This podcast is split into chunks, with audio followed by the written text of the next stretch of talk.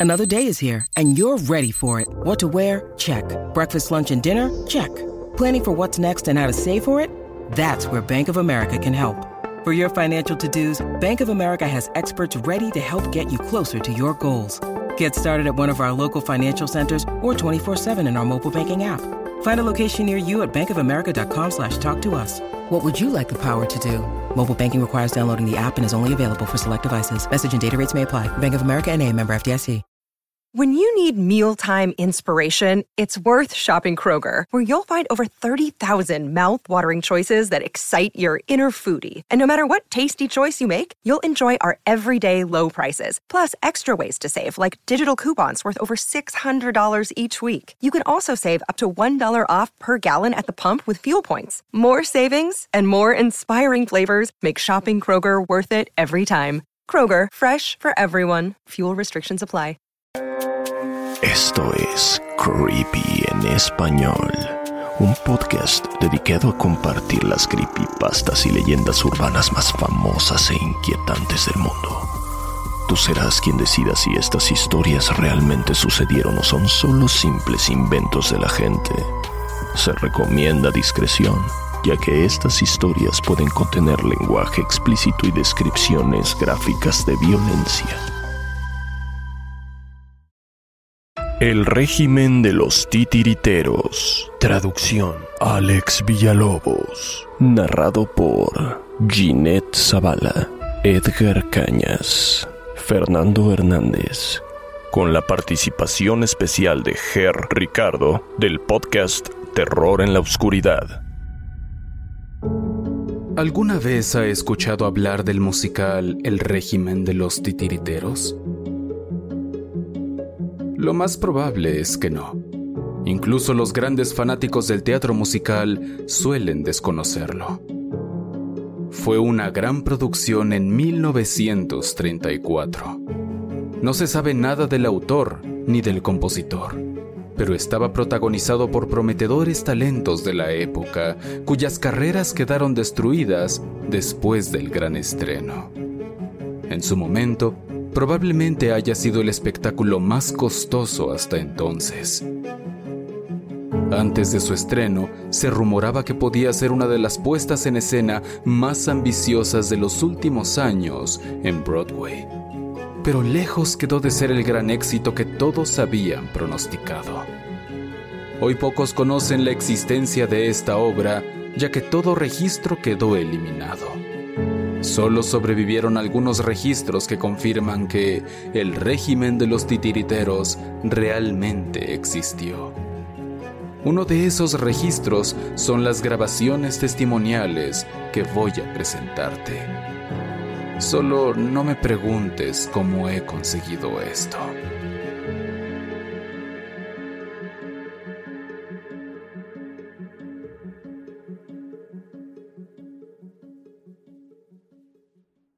Del testimonio de Tyler Warwick.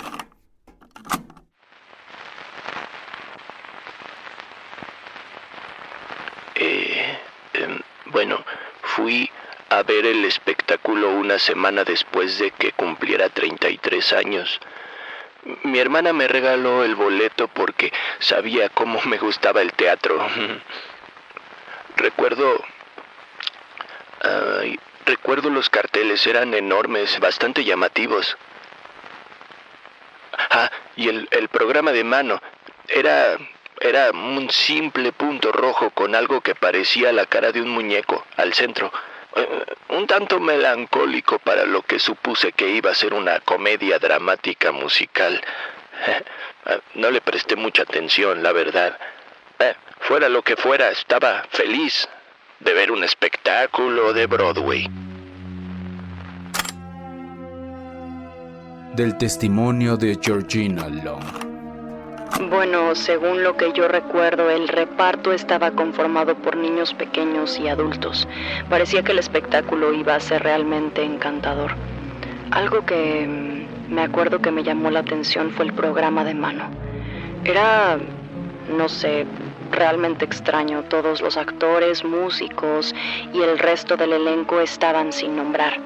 Solo podías apreciar sus fotos y el logotipo de la obra era como, como, como una pequeña gota roja con una peculiar carita en ella. Ni siquiera aparecía un título, solo lo que te describo. Y bueno, como dije antes, bastante extraño todo. Yo había venido a Nueva York con mis padres a unas vacaciones improvisadas tras la muerte de mi abuela. Y bueno, un musical de Broadway parecía lo justo que necesitábamos para distraernos de ese rato amargo.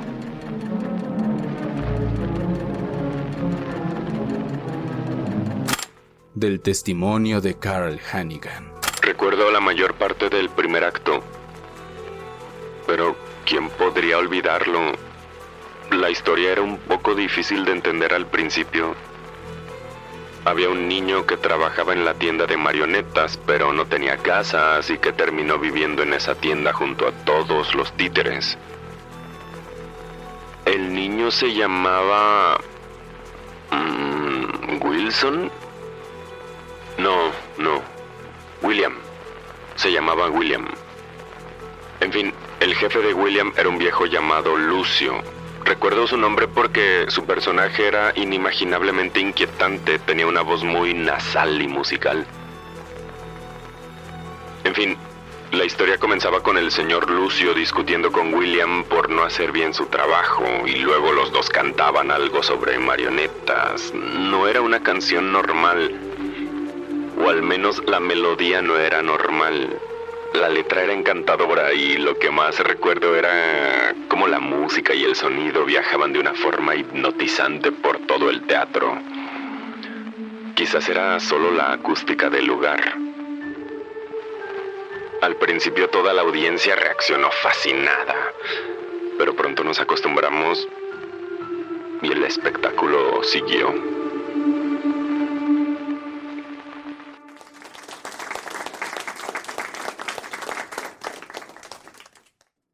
Del testimonio de Gabriela Johnson. Bien, bueno, yo me acuerdo que el niño protagonista que se llamaba William se sentía bastante inseguro con su trabajo. Se le veía muy paranoico de que su jefe lo fuera a despedir. Y bueno, yo por aquel entonces era aspirante a letrista y había creado ya las letras de algunos proyectos originales para teatro comunitario y pude apreciar que las letras de este proyecto, de este musical, eran bastante buenas.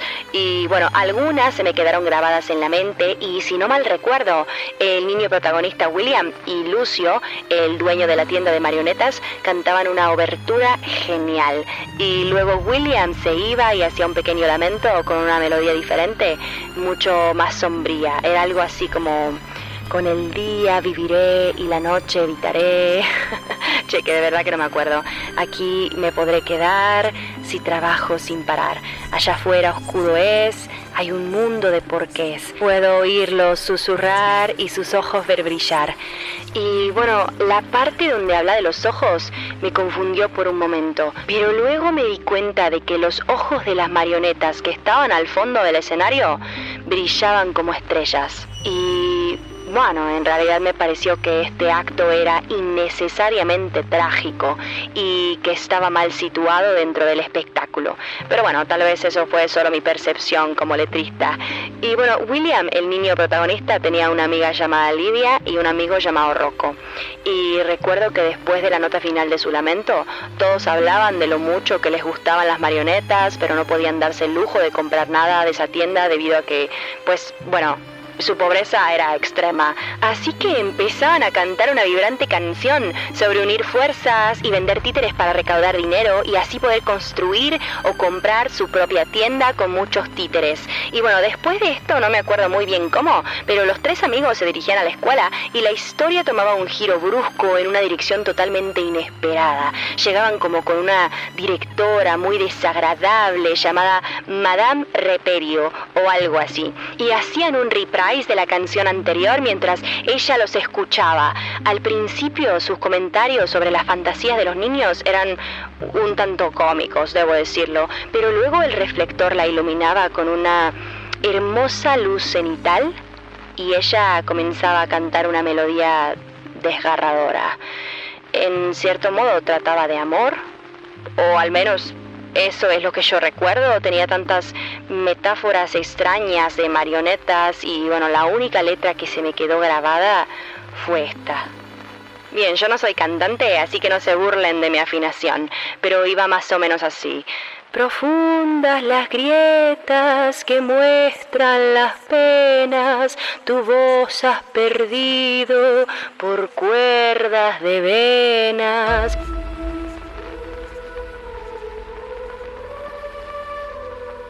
Y bueno, luego la directora, Madame Reperio, empezaba a sufrir una crisis nerviosa y yo supuse que era un rasgo del personaje.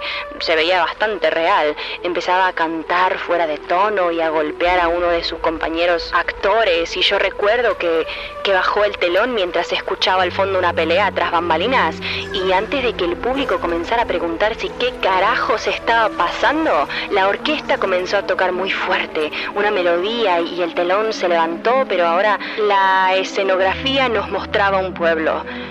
Y bueno, esto que te he contado ya es bastante extraño, ¿no? Eh, es, es lo que recuerdo. Del testimonio de Louis Roberts. William y sus amigos iban al pueblo y cantaban una canción sobre la venta de títeres, creo que era, porque el hacía estos muñecos en su tiempo libre y tenía que venderlos. Recuerdo que ese acto era tan extraño. Mientras los tres niños cantaban, en el fondo se podía ver más niños actuando de una forma un poco rara. Todos vestían algún tipo de ropa oscura y todos eran muy, muy altos. Recuerdo que además sus caras siempre estaban cubiertas por sombreros o velos. Ninguno hablaba. Ni siquiera cantaban durante el espectáculo. Solo caminaban en líneas perfectamente rectas. Como si ni siquiera tuvieran conciencia de que estaban en un escenario actuando frente a cientos de personas. Aparte de todo, esa extraña canción sobre vender títeres para comprar títeres no tenía absolutamente ningún sentido. Pero por alguna razón estos niños podían sentir la letra. Podía ver el dolor en sus caras mientras alcanzaban esas notas altas. Y algo más, a medida que avanzaba la letra parecían ponerse un poco... no sé ni cómo explicarlo. Parecían sentir agonía. Parecían irse poniendo nerviosos, pálidos, rígidos. Me convencí de que solo era pánico escénico, pero aún así me dio un poco de ansiedad. Del testimonio de Carlos Lorry. No, no, no, no, espérate. La historia continuaba con los niños recaudando dinero y un hombre como con capa se acercaba a ellos cantándoles una canción. Aún recuerdo la letra. Mira, decía como, con la lluvia ir y venir, mi canción podrás oír. Si a los muñecos tú ves venir, será tu hora de huir. O algo así. Su personaje nunca fue realmente explicado, pero recuerdo lo apasionante que era la melodía, así como muy inquietante, te llegaba hasta las entrañas. Incluso los niños actores parecían un poco inquietos por el nuevo giro de la trama. Todos tartamudeaban al hablar y cantar, y de pronto uno de las luces de la parte superior soltó una enorme chispa. Todo el mundo se quedó boquiabierto y un hombre en el público incluso soltó un alarido así como... ¡Ah! Toda la función parecía estar saliendo súper mal. Hubo un cambio de escenografía y pudimos ver a los niños entrar a la tienda de marionetas y presentaron al señor Lucio, al dueño de la tienda de las marionetas, todo el dinero que habían recaudado entonando una especie de cántico fanfarrón. Lo hemos hecho, lo hemos hecho, lo hemos hecho, lo hemos hecho. Una cosa muy extraña. Después, el reflector se encendió e iluminó a William Brass, el niño principal, quien comenzó a cantar otra canción. Era súper extraña y lo único que recuerdo es que se equivocó en la última letra de la línea, o sea, de la canción. La letra tenía algo que ver como con un muñeco nuevo, alguna cosa de esas metáforas tediosas. Todo lo que sé es que se le olvidó la letra y lo único que se oía en el teatro, lo único eran las bocinas de los coches afuera del recinto. El chico, pues la verdad es que no parecía conmocionado ni avergonzado de nada, pero su postura mejoró de repente y la orquesta se detuvo. Susurró un lo siento y comenzó su cántico de nuevo. Una cosa como, como, como un canto en otro idioma, otra lengua. Tal vez ni siquiera eran palabras. La música se volvió a reanudar y los demás personajes se unieron a él.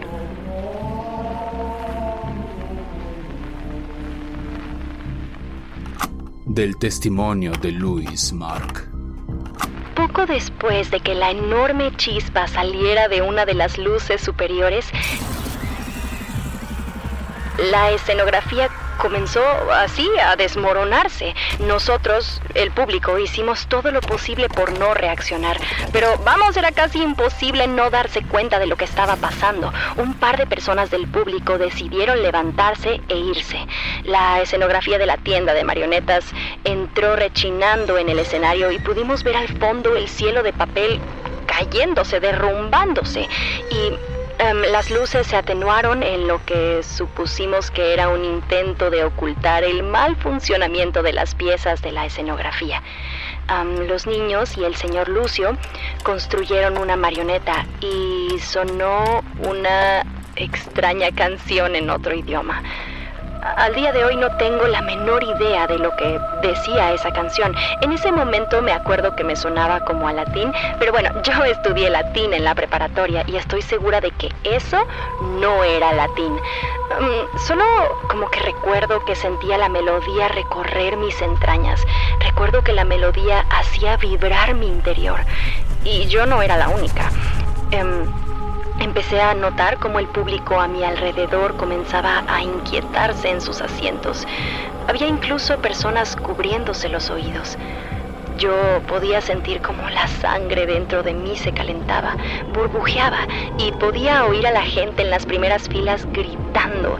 Era un grito de dolor, lo recuerdo muy bien. Em, los actores parecían estar agonizando y parecía que en cualquier momento se podían desmayar del dolor.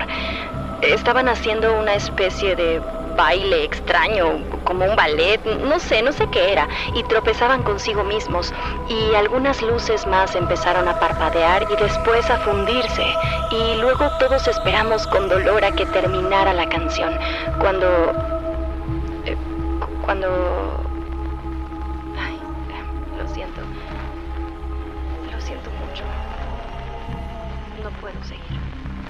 Del testimonio de George Frank. Las luces se encendían y apagaban al azar y todos rezábamos para que la maldita canción terminara pronto. Era, era muy intensa. Nos estaba consumiendo. Podíamos sentirla. Los niños pequeños y el dueño de la tienda bailaban alrededor cuando... Bueno... Disculpen, no, no, no puedo continuar. Pensé que podía hacerlo, pero no, no. Yo, yo estaba justo ahí, en, la quinta fila, viéndolo todo, pero... Perdón, no. No puedo cortar, corten esto. Del testimonio de Marcus Sedgar. La iluminación estaba completamente fuera de control. Era un desastre. Y esa canción era horrible. Pero había algo en ella. Era poderosa. Tenía fuerza. Observé atentamente cómo los bailarines empezaban a saltar. Y nosotros no podíamos hacer nada más que verlo. Pensé que eran las luces. Lo que realmente ocurrió en la escena final del acto 1 de El régimen de los titiriteros ha sido objeto de debate durante muchos años. Pocos están dispuestos a hablar sobre lo que ocurrió en el escenario durante esos momentos finales. Se había creído todos estos años que no había registro de algún testimonio que se atreviera a hablar. Pero aquí les presento el testimonio de Carla Prescott, quien solo tenía seis años en el momento del espectáculo y quien decidió compartir su testimonio.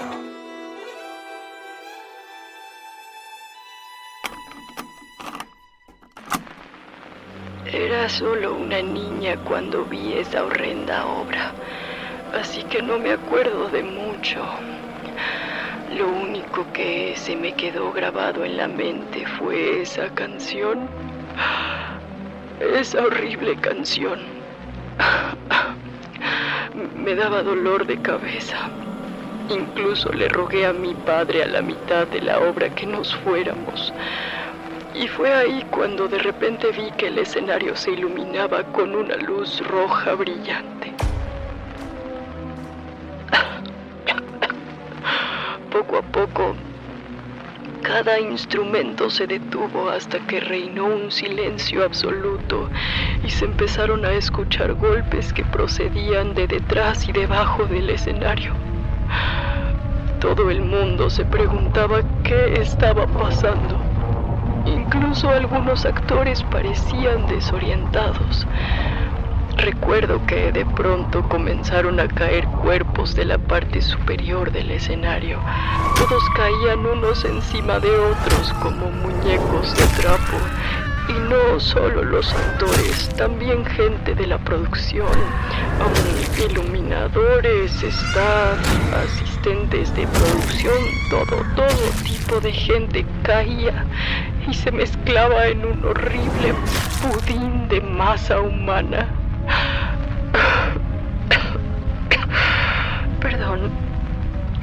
Recuerdo que el personaje principal, em, em, William, William, el pequeño niño seguía cantando mientras todo eso sucedía a sus espaldas. Entonces, en medio de todos esos gritos de dolor, el telón cerró y quedó todo en silencio. Con ese abrupto momento, el público completamente estremecido pensó que se trataba de un final horrible para un musical horrible. Y estábamos a punto de levantarnos cuando de repente el telón volvió a abrirse, dejando ver al niño, eh, este, el William, cubierto de sangre con cuerdas encajadas en sus extremidades, en sus manos, piernas, incluso en la parte superior de su cabeza.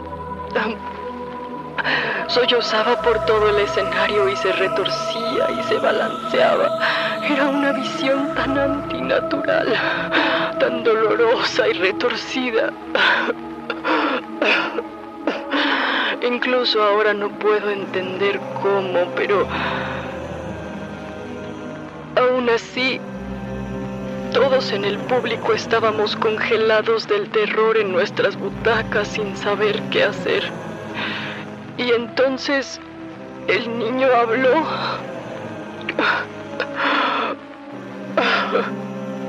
Ayúdenme, por favor, ayúdenme. Fue todo lo que pude entender. Entonces vomitó y cayó al suelo. Se desplomó. Todas las luces y reflectores se encendieron de golpe. Todos aquellos cuerpos en el escenario estaban... estaban muertos y cada uno se veía exactamente como el niño pequeño. Todos tenían esos horribles hilos incrustados en sus extremidades. Y vimos como de pronto los hilos se tensaron y todos los cuerpos inertes se levantaron como grotescas marionetas humanas y se inclinaron, dando gracias al público, haciendo una caravana.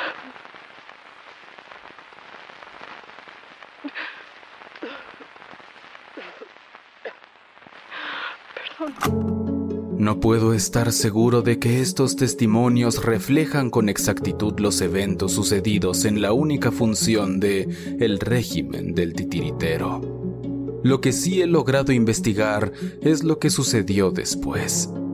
Se dice que la compañía teatral se vio obligada a cubrir los gastos de terapia de estrés postraumático que la mayor parte de la audiencia necesitó después de ver tan escalofriante obra. Todo rastro de la existencia de esta puesta en escena fue encubierto por la policía. Sin embargo, en los últimos años, la historia ha resurgido, despertando un nuevo debate sobre el tema.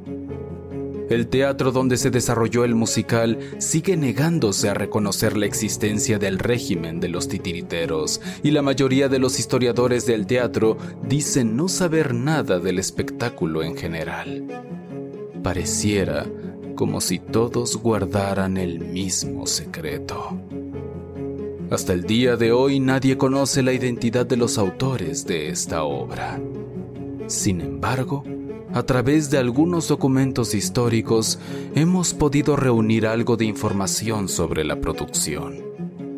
El espectáculo dio una segunda función de forma clandestina. Existe el rumor de que incluso se hizo una grabación del acto 1 la cual fue subastada en la Deep Web a un coleccionista de videos core junto con grabaciones de audio de los testimonios de algunas de las personas que asistieron a ver la obra. Si quieres ver la grabación del acto 1, solo debes ingresar a la página www.regimendel.com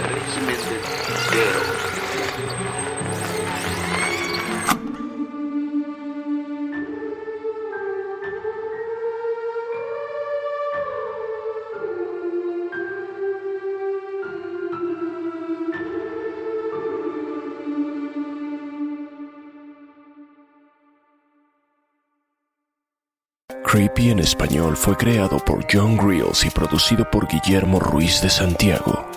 Manda tu propia historia a creepyhistoriaspod.gmail.com y nos pondremos en contacto contigo. Síguenos en Instagram, estamos como arroba creepy en español. No olvides suscribirte a Creepy en español donde sea que escuches podcasts. Todas las historias compartidas en este podcast están bajo licencia de bienes comunes creativos o tienen el permiso explícito del autor. Ningún extracto de este podcast debe retransmitirse o distribuirse sin el consentimiento del equipo de Creepy en español y de su autor.